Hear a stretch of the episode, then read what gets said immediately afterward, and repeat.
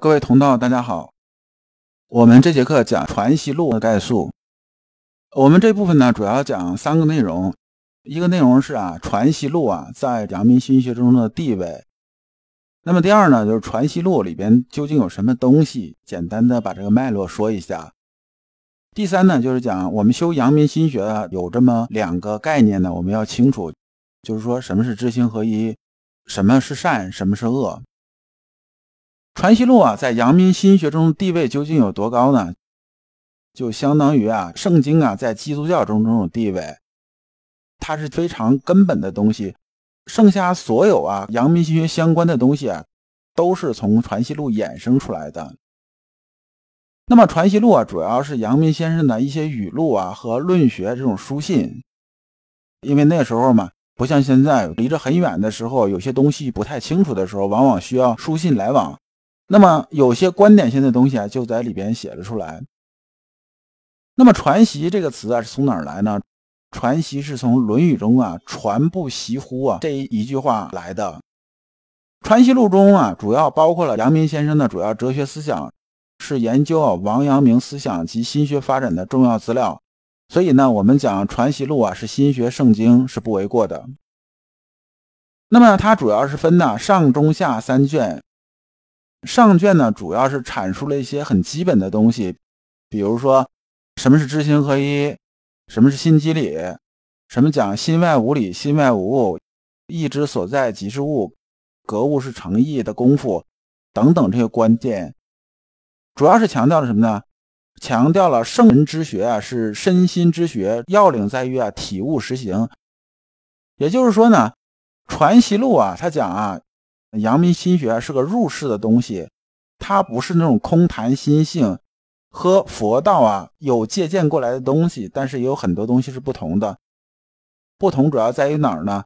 那些东西啊讲的是彼岸，讲的是空谈心性，而阳明心学啊儒学这个方向强调是什么呢？强调是入世，强调是对我们实际的生活和人生啊究竟有什么帮助，而不是枯禅。中卷里面呢，主要就有八封书信，就是八篇书信，主要是回答了知行合一、格物说的问难之外，还谈了王学的根本内容及王学的意义和创立王学的良苦用心，大致讲解了致良知的大意啊，就是说怎么去做。还有呢，就主要是强调了王学这种宗旨。那么下卷呢，是先生啊，就是他自己没有审阅过的，前两卷先生都审阅过的。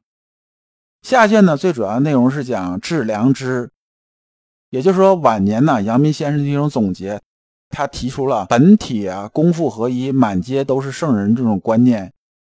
然后它里边核心的东西就是四句教，四句教什么？就是天权正道那四句教：无善无恶心之体，有善有恶意之动，知善知恶是良知，为善去恶是格物。讲的就是四句教。它也是阳明心学的精华所在。那么我们讲两个基本观念啊，就是知行合一啊和善恶。很多人一谈到知行合一啊，就在想这知啊不就知识嘛，行啊就是实践嘛。那知行合一啊，它就理论联系实际嘛。或者说知行合一啊，我知道了我就去做，然后知道了就做到，说这个叫什么呢？是说到做到。那知行合一呢，就是说我知道这事儿了，然后我就去行动，那我就言行一致嘛。这些观念呢都不对，或者说呢，它有一点点的意思，但是都偏了，偏了很多。那么真正知行合一是个什么概念呢？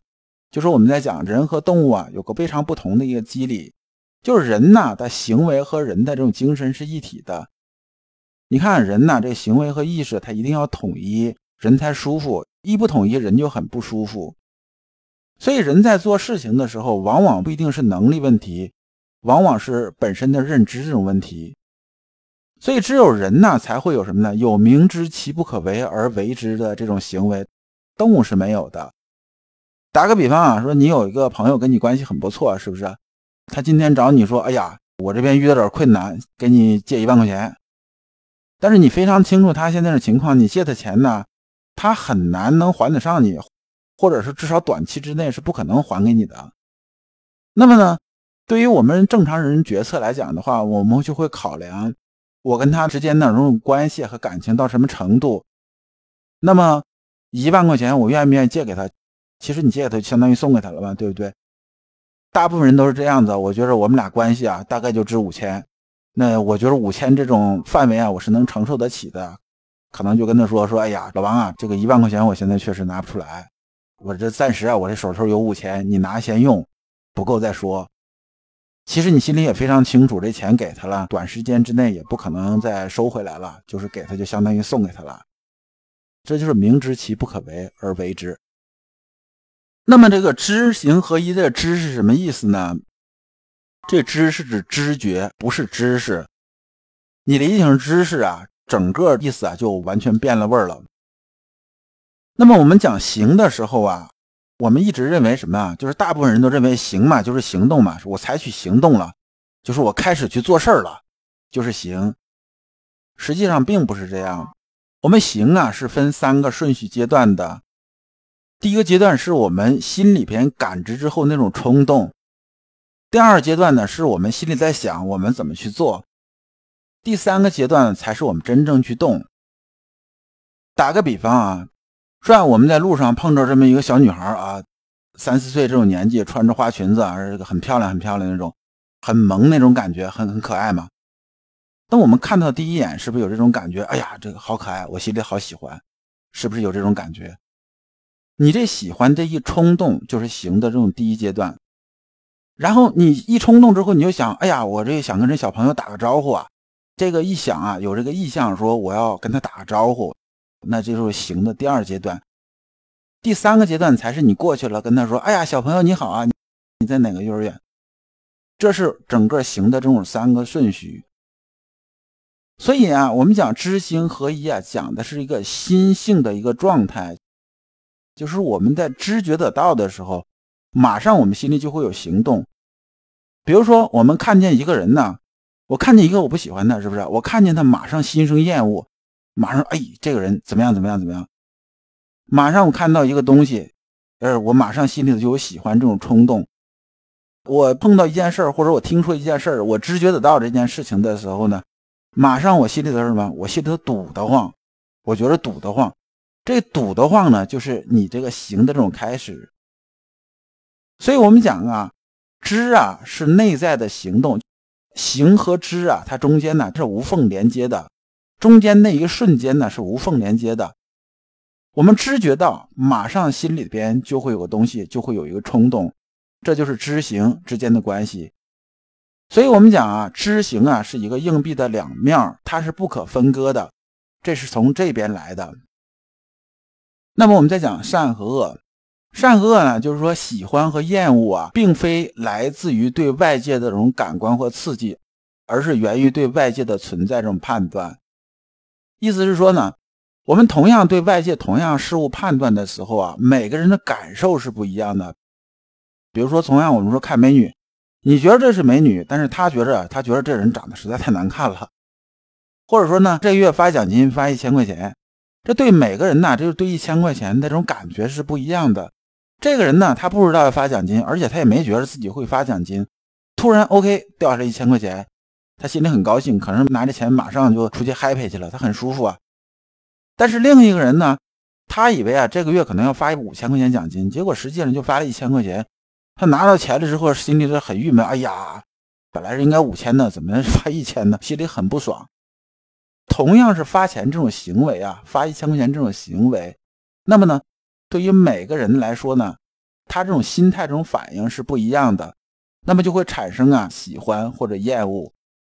所以啊，这个喜欢或者厌恶，就是说这种善恶，它只是你心态这种反应，它并不是对客观事物这种判断。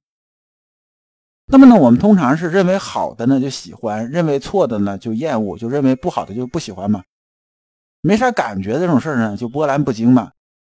但是自我意识这种判断未必符合客观这种事实，那么善恶啊，这就出来了。善是什么呢？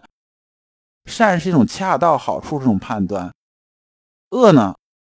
恶就是失准的这种判断。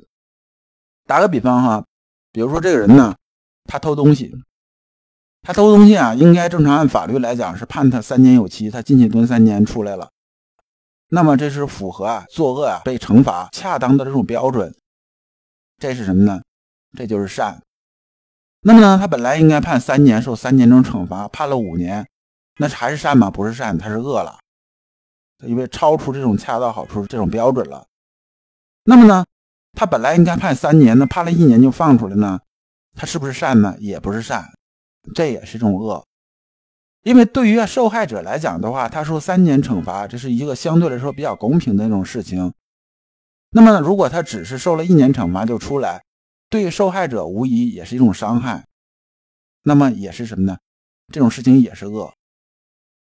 所以呢，善呢不是无条件的让步，也不是软弱可欺。好多人认为说，我善良是不是我就怎么样怎么样怎么样？不是这样子，善良并不是无条件的让步。也不是软弱可欺，善是什么呢？善是一个正确的、妥当的、恰当的这种处理方式，这就是善。